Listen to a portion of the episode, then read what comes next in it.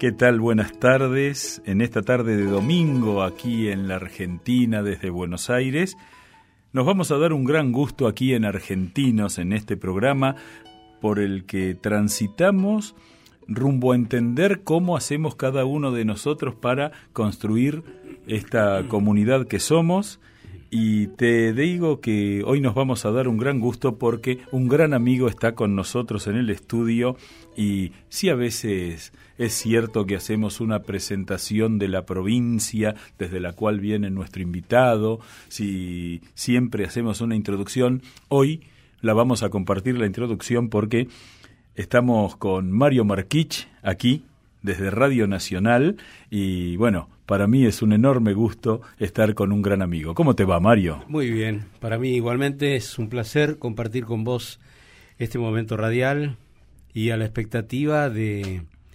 de cómo será esto y a dónde nos llevarán nuestra plática. Así es, así es. Bueno, de alguna manera eh, el nombre de tu programa, que ya es un clásico de la televisión argentina, En el Camino, eh, en el Camino nos encontramos algún día haciendo alguna historia y, digamos, yo siempre manifiesto mi admiración por tu capacidad no solo de encontrar las historias, sino además de relatarlas en un contexto que eh, las pone dentro de un todo, ¿no? Eso a veces no es tan sencillo y así que... es periodismo eso, ¿no? Bueno. Contextualizar se supone que uno, finalmente yo soy periodista, estudié, ¿no? Y estudié, estaba recordando esta, esta radio nacional, nuestra querida radio nacional de tantos años, desde cuando yo era chico.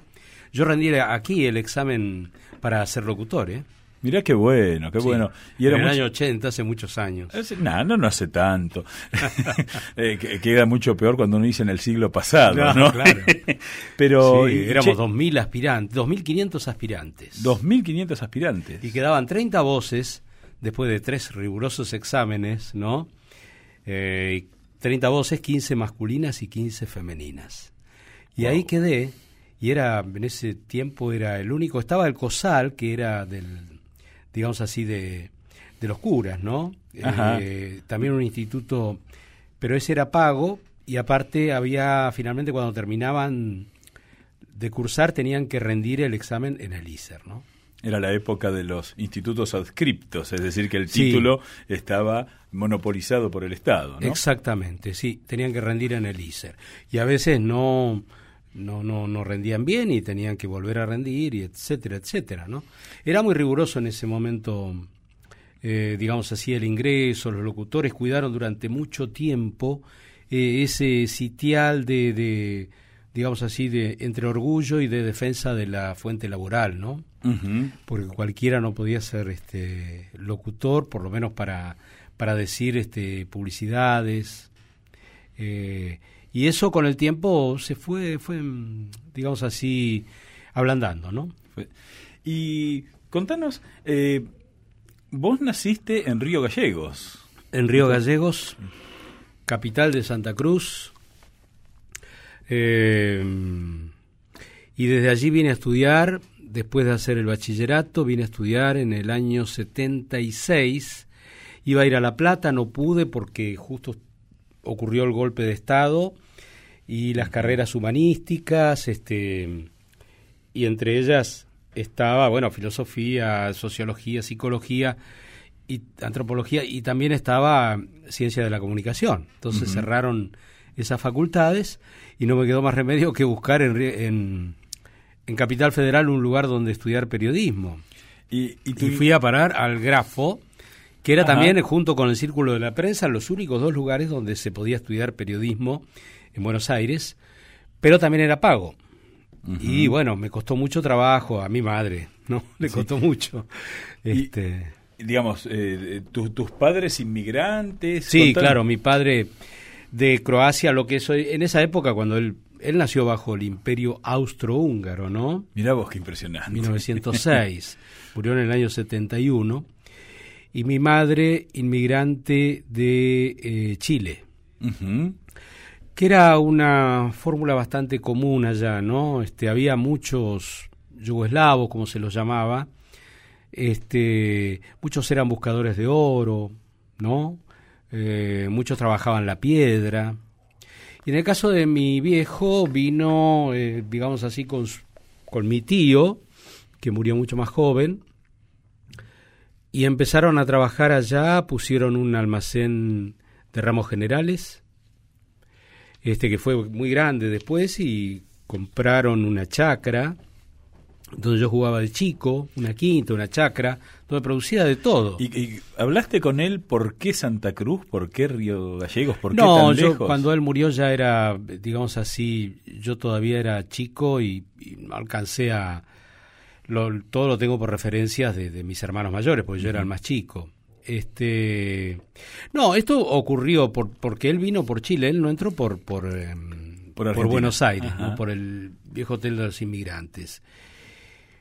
Vino por Chile porque este, por el estrecho de Magallanes, que en esa época era muy, muy importante, todavía era muy reciente el canal de Panamá, digamos, ¿no? Entonces Punta Arenas era una ciudad bastante cosmopolita como puerto, estaba recostada sobre el estrecho de Magallanes y entonces allí también este, viene la relación con, con mi madre y se encuentran pero eh, digamos Argentina tenía más trabajo era era otro país eh, qué curioso no ahora Chile es un país mucho más ordenado es un país que tiene más eh, mayores expectativas digo yo este con referencia a Argentina. En Argentina en esa época estaba todo por hacerse incluso la ocupación de espacios, vastos espacios territoriales que estaban prácticamente vacíos.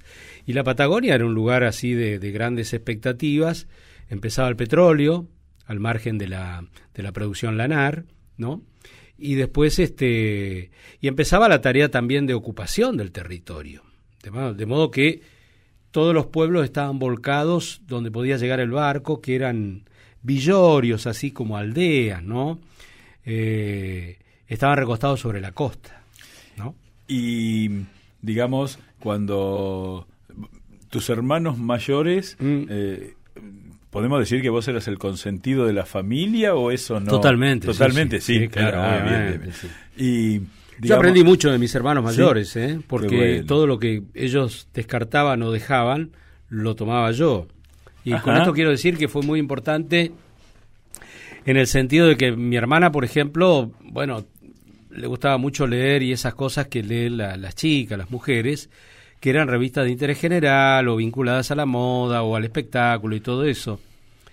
Y este mis hermanos mayores estaban más vinculados a revistas deportivas y en el caso de mi hermano mayor, con, con los años, empezó a comprar revistas como Panorama, por ejemplo, que era revista política. Claro. una revista muy atractiva, digamos así, que yo después la estudié cuando me tocó estudiar periodismo, ¿no? Entonces, este, grandes plumas había ahí, este Tomás Eloy Martínez, una persona que yo tengo en gran consideración, este, por su capacidad para investigar y por, por lo que hizo, por lo que escribió después, ¿no? Así que un referente muy importante.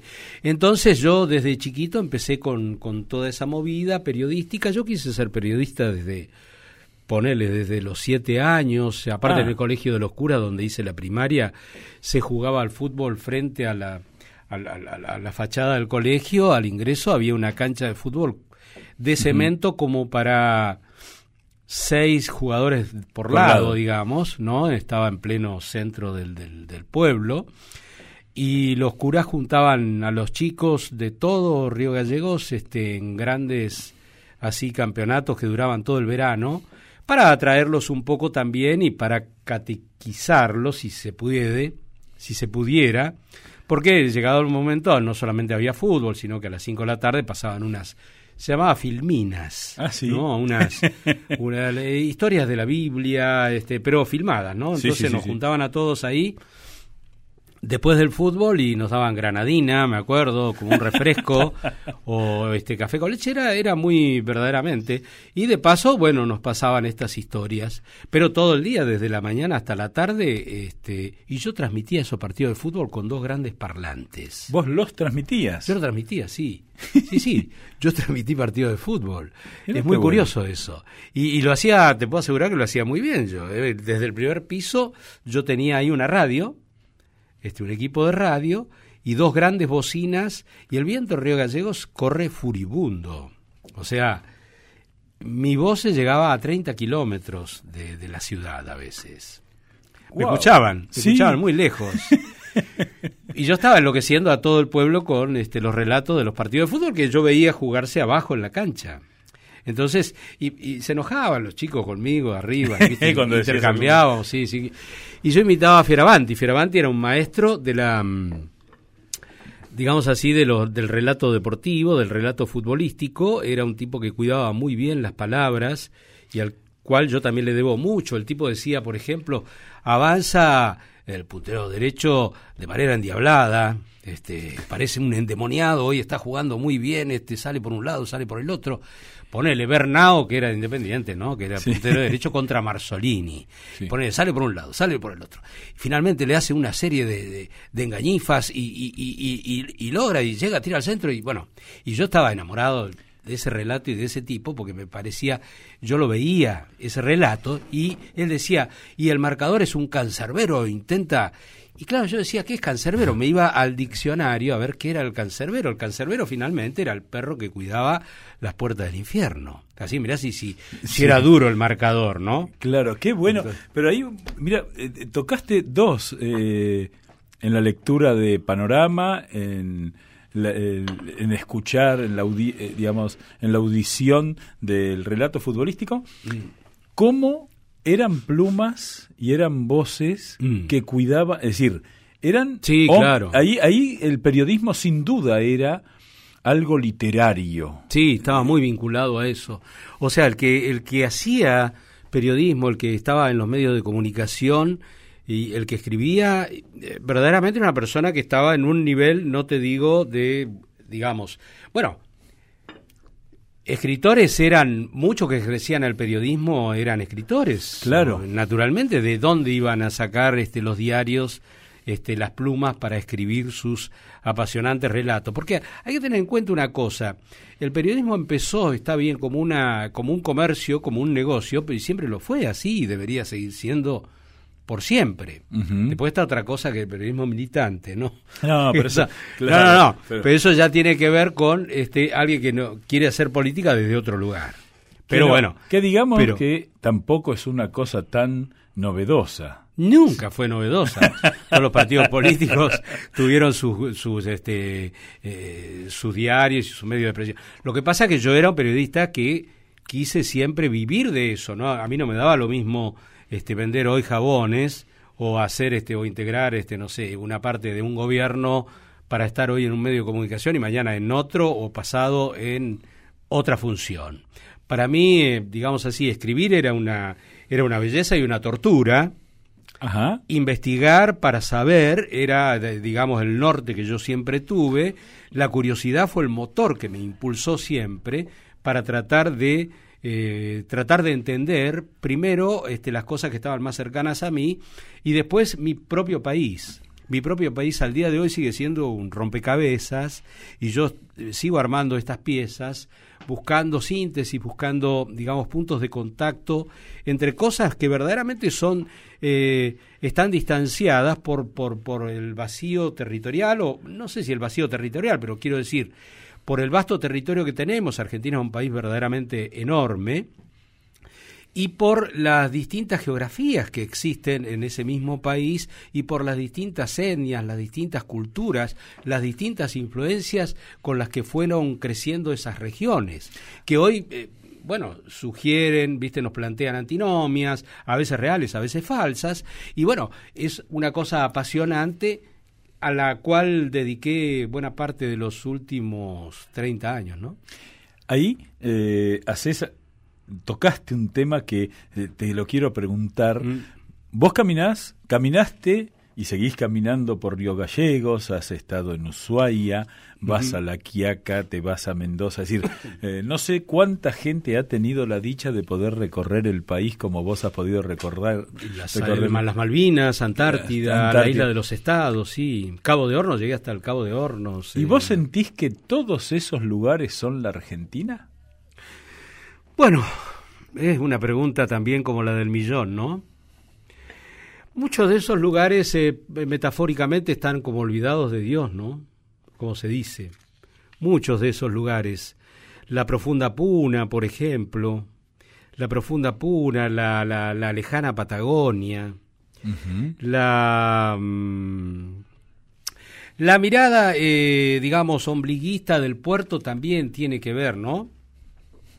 Todo eso contribuye a que, a que hay, hay problemas y, digamos así, situaciones de tensión. Y, verdaderamente la falsedad de muchos, eh, digamos, actores y protagonistas de nuestro país que eh, curiosamente deberían servir para unir y sirven para desunir, pero con una falsedad. Hablemos de la clase política, por ejemplo, ¿no? que lo tengo bien presente. Eh, vos vas al interior de, de, nuestro país, no sé llamarlo interior, depende del lugar donde se mire, porque también desde el interior no pueden decir eh, qué es el interior o qué es lo exterior. en todo caso sería bastante despectivo si el puerto o Buenos Aires sería el, exterior, tal cual, tal cual. Entonces, claro, un provinciano te podría decir, ah, y ustedes son el exterior entonces, ¿no? es peor. O sea, no son argentinos. claro, no están adentro. Fíjate que, claro, el vaso siempre está medio lleno, entonces hay que mirar. Por eso yo digo que es muy difícil eh, aunar o, digamos así, hacer una síntesis de la Argentina, porque a veces yo hablo de potenciar las diferencias, pero con un sentido positivo somos distintos y está bien que seamos distintos. Yo no quiero que seamos todos iguales porque eso finalmente me termina oliendo a algo, viste, como la unidad fascista, ¿no? Monolítica claramente. y este que donde no haya diferencia, donde el libreto sea uno solo y todo eso. Yo quiero que las diferencias persistan, pero como un sello de personalidad. Vos sabés que a mí una vez... Nada más. Ah, exacto. Pero yo te quería eh, llegar a este punto. Entonces, a veces los políticos llegan al Parlamento y con la misión de defender a sus provincias. Pero levantan la mano por la unidad eh, nacional que en ese momento significa el gobernante de turno.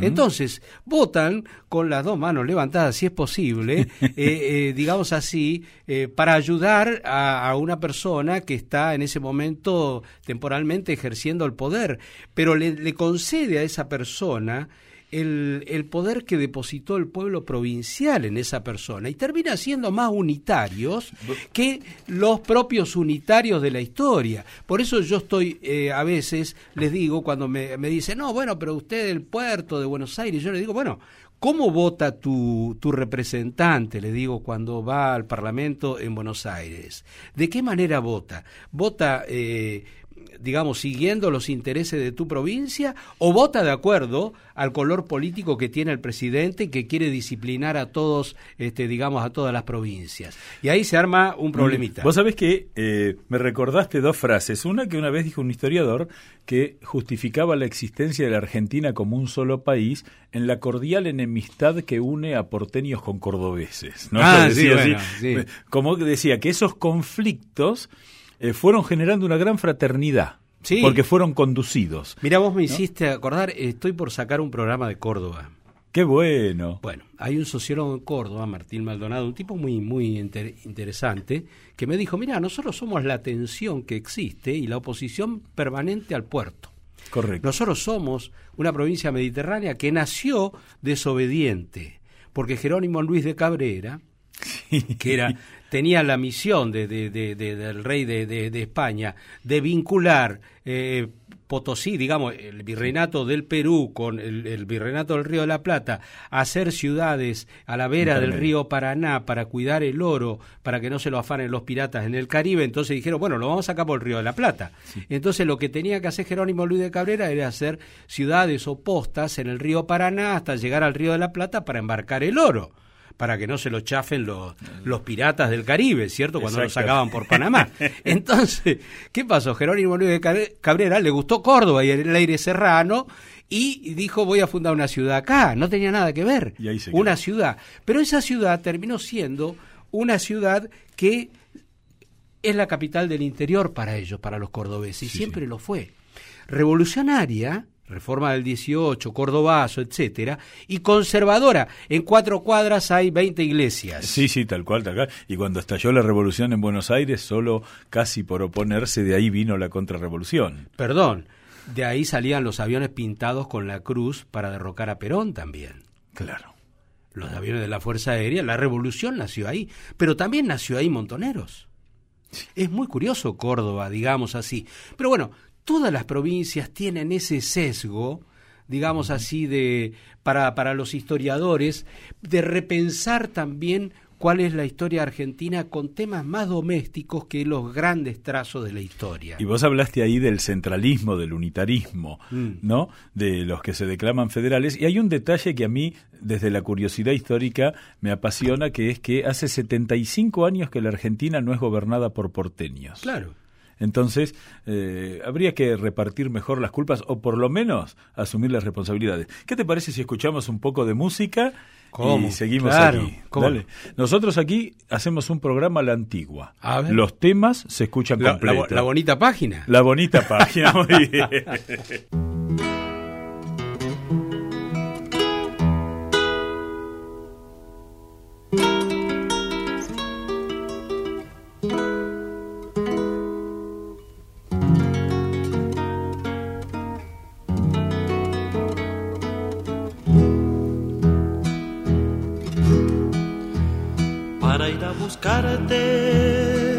He vestido de rojo mi guitarra, he colgado la estrella de mi canto. En el vértice más sonoro de su boca.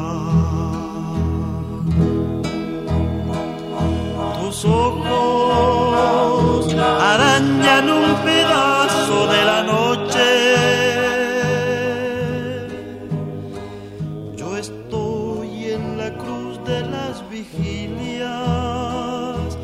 comiendo un pedazo de tu sombra. La la la, ir a buscarte, solté la amarra de mi esperanza. Y el potro de mi corazón.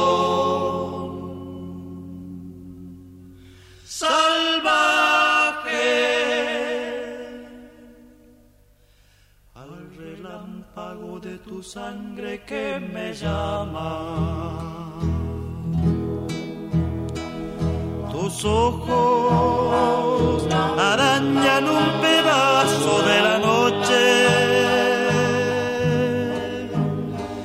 Yo estoy en la cruz de las vigilias comiendo un pedazo de tu sombra.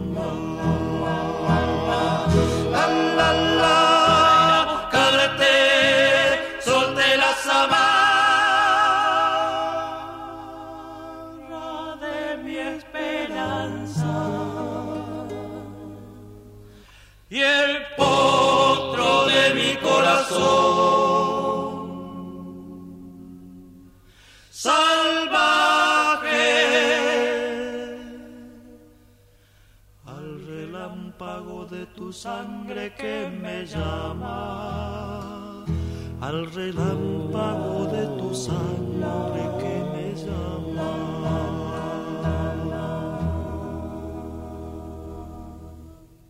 Escuchamos para ir a buscarte por los trovadores. ¿Por qué elegimos esto?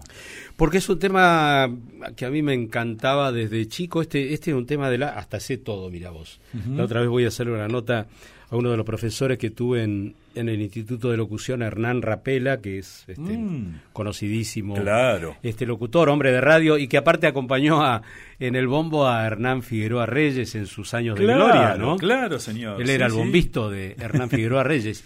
Y yo le pregunté, le digo, mirá, para ir a buscarte los trovadores, me dice año 1966, porque es un libro abierto, ¿no? Él acaba de sacar un libro que se llama Nuestros queridos discos. Así es. Entonces sabe todo de, de, disco de pasta y todo eso, y ha hecho un buen trabajo. Para ir a buscarte, los trovadores empezaban a gustarme a mí mucho eh, dentro del folclore. Las letras, sobre todo, eh, todavía no conocía el país, de tal modo que yo no, no, no, no sabía bien lo que una chacarera es de, este origen, se toca en tal lugar, nació en tal lugar, la samba, los carnavalitos, es decir, tenía una todavía, eh, no tenía los ojos abiertos en, cuanto a eso. Pero sí ya me gustaban el uso de la metáfora, de la, las letras, los contenidos y las voces, los grupos corales en el folclore, yo empecé con los fronterizos, que me gustaba. Cuando yo empezaba a relatar los partidos de fútbol, eh, con los curas, qué sé yo, estaban de moda los fronterizos. Entonces yo en mi radio, yo hacía radio, pero era el director, el locutor, todo. Pasaba noticias deportivas, leía los diarios y pasaba temas musicales. En esa época estaban de moda tanto los Beatles, mira vos, que empezaban los Beatles, como eh, los fronterizos, así era el boom del folclore, ¿no? Y la misa criolla y todo eso. Y me gustaba mucho la coloratura de las voces y todo eso. Y para ir a buscarte era una maravilla de, de metáfora, de una historia de un amor, de, una persona que, que, las cosas que haría por, por una mujer. Y entonces este, a mí me parecía todo muy raro eso y me encantaba. Y los trovadores tuvieron un momento excepcional, digamos así, que eh, hicieron este punta en toda esta en la expresión la expresividad del canto coral no ¿Qué te parece si, viste que estamos en tiempos electorales y hay que decirle a la gente para que elija por quién va a votar? No, no, vos no le digas, no, no, pero dejemos que los amigos de la tanda le cuenten a la gente por quién pueden votar, ¿te ah, parece? Pues sí, eso sí, como...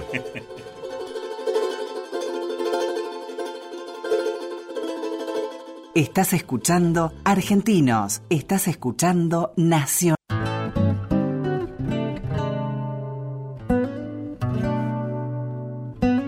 Argentinos, con Eduardo Lázari, por Nacional, la radio de todos.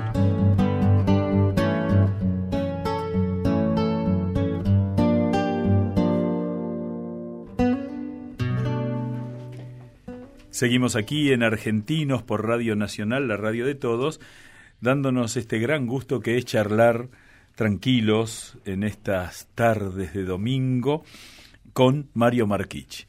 Así que eh, Mario, vos después de pronto viniste a Buenos Aires, hay un dato interesante, que por lo menos me resulta interesante a mí, mm. que tiene que ver con que, más allá de lo familiar, vos has mantenido un gran vínculo con Santa Cruz, que en estos tiempos es tomarse un avión, pero que en otros tiempos no era tomarse un avión, volver.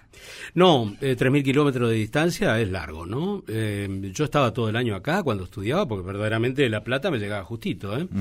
Y este y volvía al año, y ahí este, después empecé como corresponsal de un diario de allá, La Opinión Austral, cuyo dueño dijo, che, y si en Buenos Aires yo tengo una oficina comercial, si me hace de corresponsal en Buenos Aires.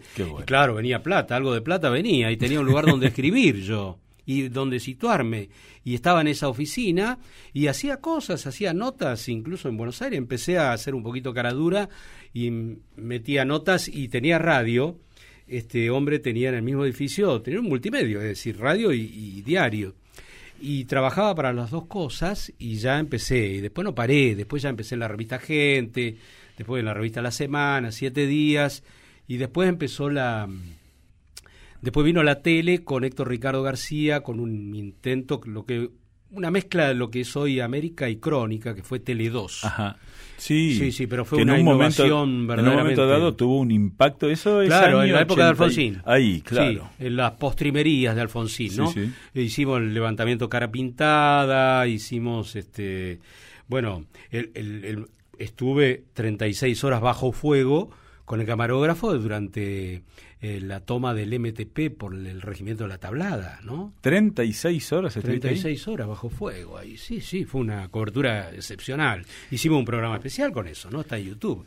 Este, verdaderamente fue un impacto y la televisión ahí me dio la posibilidad de, de ya empezar a hacer lo que yo venía haciendo en la gráfica, que era hacer notas fuera de Buenos Aires, hacer de corresponsal volante, viajero, contar historias. Yo siempre quise contar historias.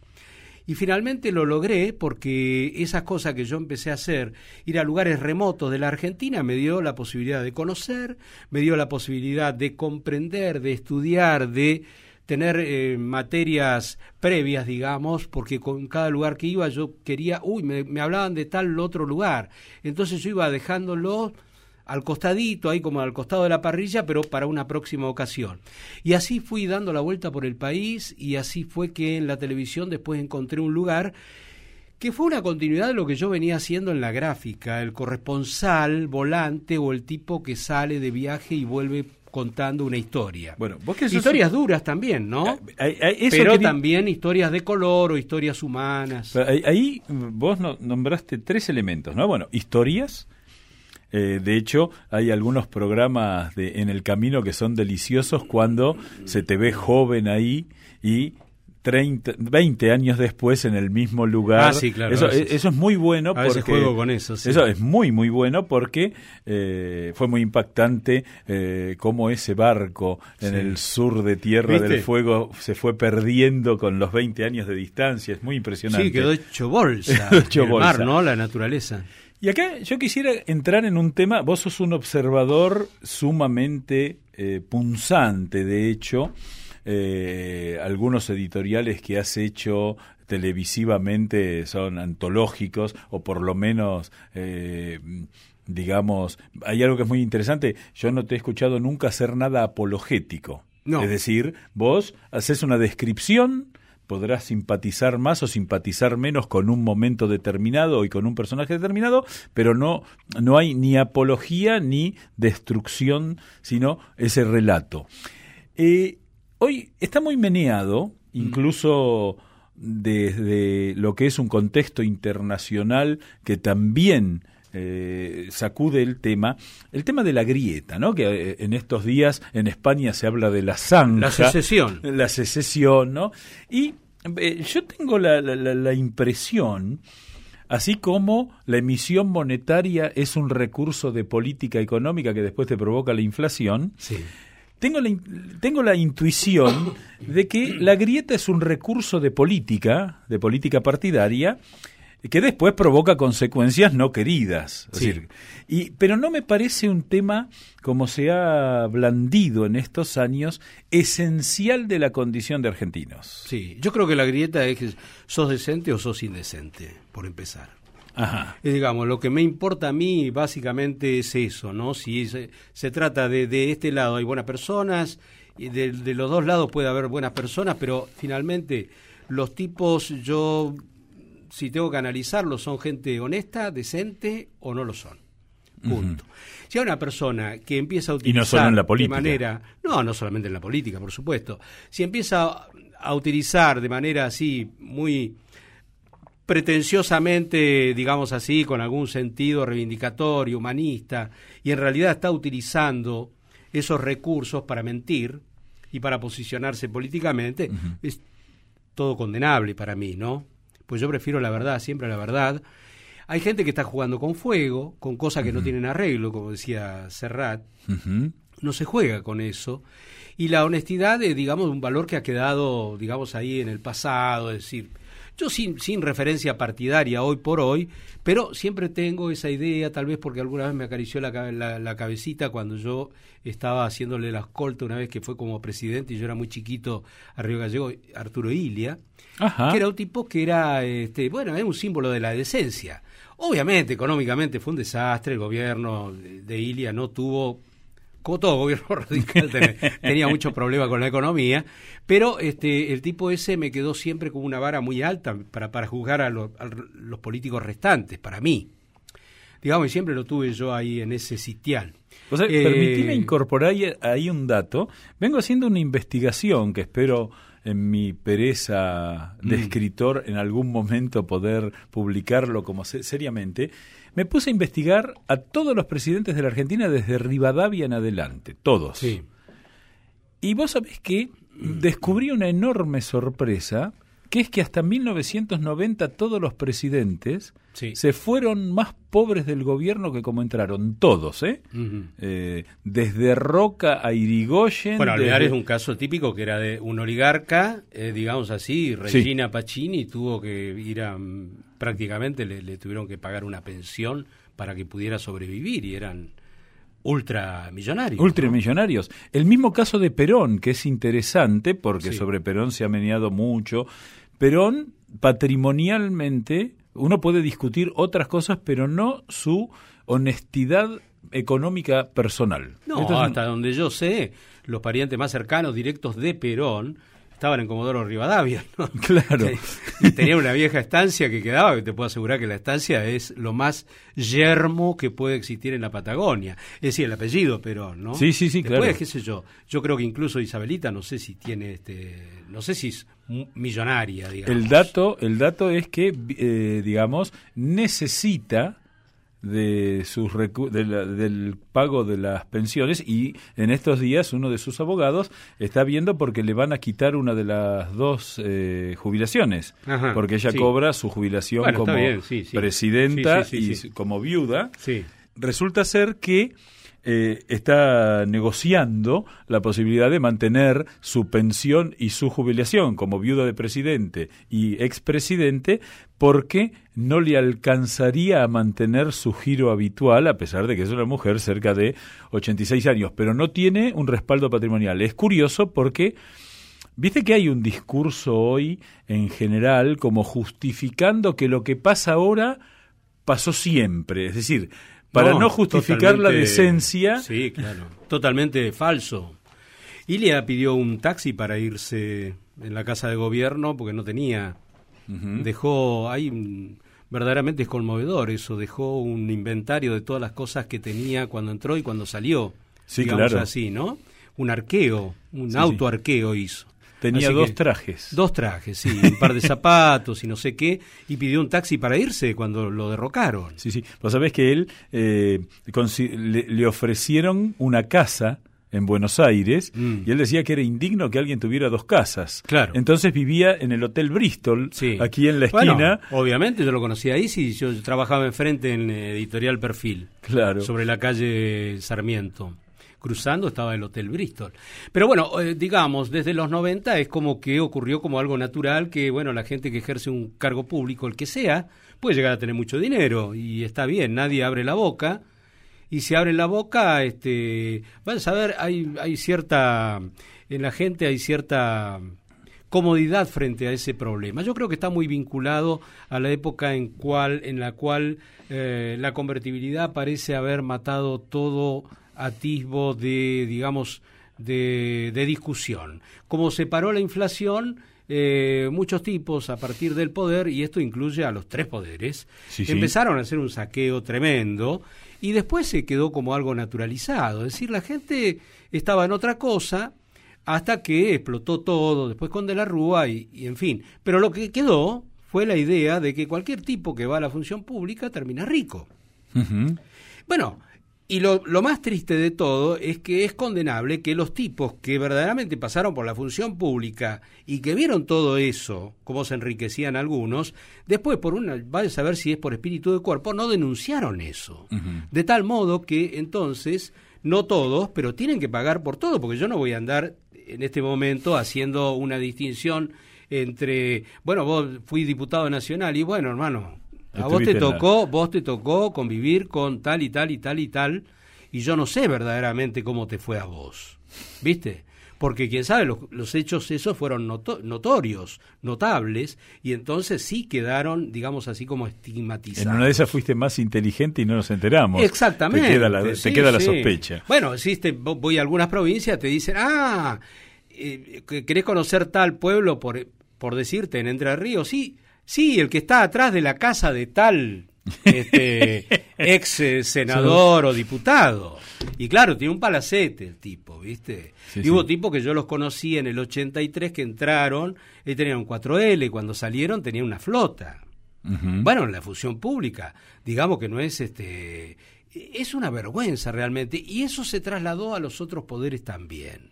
Aparecen jueces ahora, aparecen camaristas que tienen tanta plata como el Pata Medina, por ejemplo. Claro. Sindicalistas, incluso los sindicalistas también. Entonces, bueno, paremos la mano. No es cuestión de decir, este, aparece el hijo de un ex- expresidenta, tiene, eh, no sé, no trabajó nunca, tiene millones de dólares en una caja. Bueno, yo llevo 40 años de trabajo, te aclaro. Pero no y- tenés todavía los millones en la caja. ¿Eh? No tenés los millones en la no- caja. No tengo cuatro. No, pero no tengo cuatro de dólares. no sí, sí, sí, sí, perfecto.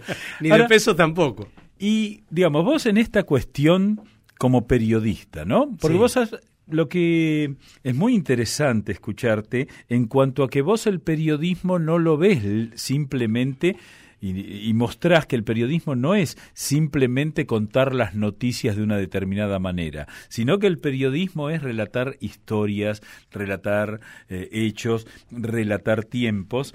¿Y eh, cómo ves eh, el periodismo hoy en la Argentina y cómo lo deberíamos ver? Bueno, está en una profunda crisis. Yo creo que lo que vos decís al principio, que yo veo al periodismo de una manera determinada, es el periodismo tiene que estar contextualizado. El ejercicio de este trabajo, digamos, cuando yo salgo a cubrir una historia dura, ponele, este, tiene que tener su contexto. Eso nosotros cuando estudiábamos se llamaba periodismo de interpretación, ¿no? Bien. Que de alguna manera era a la noticia simple, pura, que respondía a las preguntas habituales, qué, quién, cómo, dónde, cuándo y por qué, este, la regla de las 7W o, bueno, las siete preguntas básicas, se le agregaba un marco, un contexto, el por qué eh, eh, verdaderamente era la pregunta que había que contestar este, en muchos casos para este tipo de periodismo que intentaba ir más allá de lo descriptivo y era darle contexto y que hacía mucho la opinión de Jacobo Timerman, por ejemplo.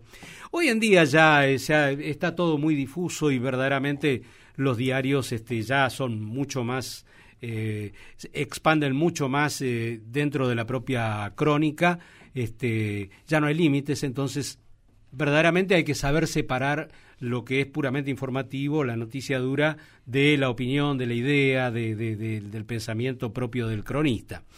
Yo lo que digo es que estamos en crisis eh, porque sobre todo los recursos con los que contamos, el impacto de las redes, lo audiovisual, la instantaneidad de las coberturas de televisión, el hecho de que hay canales de noticias las 24 horas transmitiendo, y yo sé positivamente que por ejemplo, un diario tiene cinco noticias y se supone que dura todo el día, ¿cierto? Un diario de papel.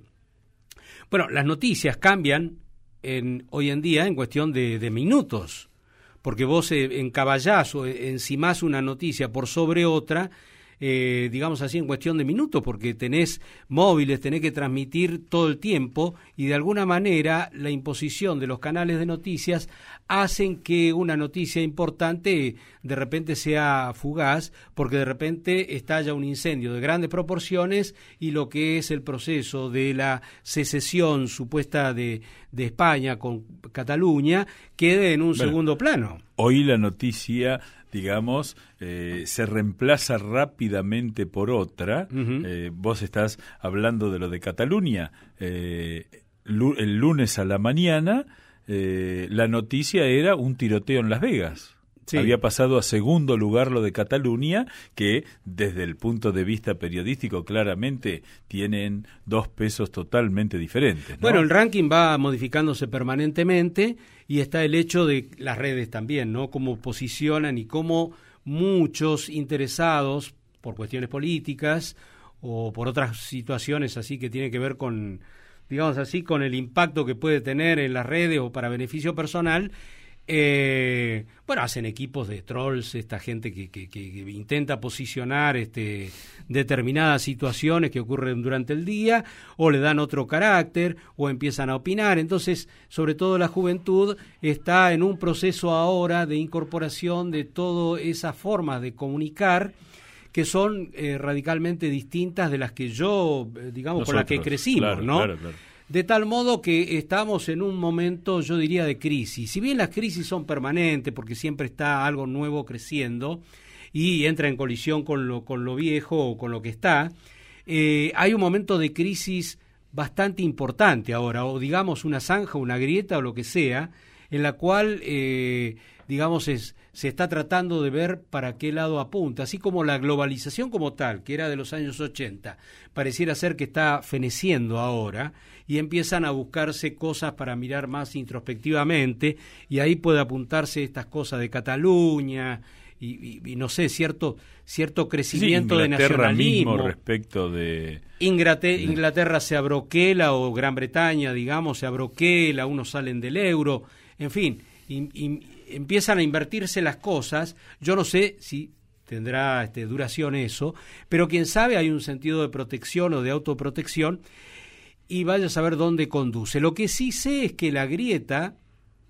como tal, eh, se estimula. digamos, políticamente. Y eso creo que es lo que está mal. No hay que jugar con fuego. No, no hay que jugar con fuego, son cosas que ya vuelvo a repetir que son cosas que no tienen arreglo después, pero el sentido con el cual se trabaja a favor de, de, de, de, que persista esa grieta a veces me aterra, porque las cosas que se hacen en nombre de, eh, digamos así, supuestamente defender algo que, que, puede ser idealista o tiene un contenido idealista, termina siendo violento. Están jugando con fuego porque la instalación de la violencia es algo que se sabe cómo empieza, pero no se sabe cómo termina. ¿no? Mario, es un placer charlar con vos, te quiero agradecer enormemente que hayas estado aquí y sé que a vos hay un muchacho que canta tangos, que también te gusta mucho, eh, el tango, el folclore, así que... Folclore de la ciudad. Folclore de la ciudad. Sí. Y así que eh, te quiero realmente dar un abrazo en nombre de todos los que nos escuchan. No, por favor. Y bueno, ¿te parece escucharlo al polaco? Grande, el polaco. por ahí. La gran voz, el gran decidor, el gran eh, fraseador del, del, tango, ¿no? Con Armando Pontier, la mejor época del, del polaco para mí. Bueno, muchas gracias. ¿eh? Gracias a vos.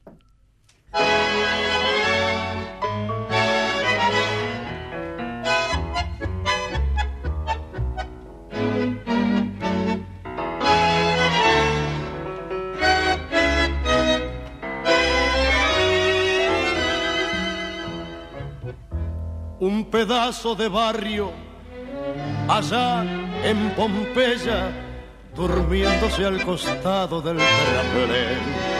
Un farol balanceando en la barrera y el misterio de adiós que siembra el tren. Un ladrido de perros a la luna, el amor escondido en un portón. Los sapos redoblando la laguna y a lo lejos la voz del bandoneón. Barrio de tango, luna y misterio, calles lejanas como estarán, viejos amigos que hoy ni recuerdo que se habrán hecho, de dónde andarán. Barrio de tango que fue de aquella Juana, la rubia que tanto amé, sabrá que sufro pensando en ella desde la tarde que la dejé. El barrio de tango, luna y misterio, desde el recuerdo te vuelvo a ver.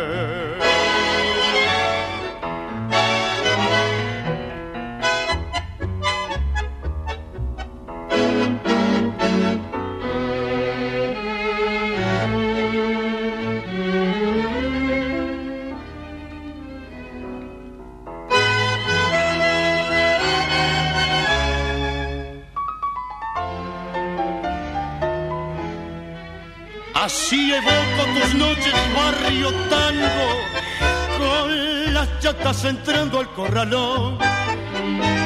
La luna ya sobre el fango y a lo lejos la voz del bandoneón. Barrio de tango, luna y misterio, desde el recuerdo te vuelvo a ver. Barrio de tango Roberto Goyeneche, orquesta de Armando Pontier.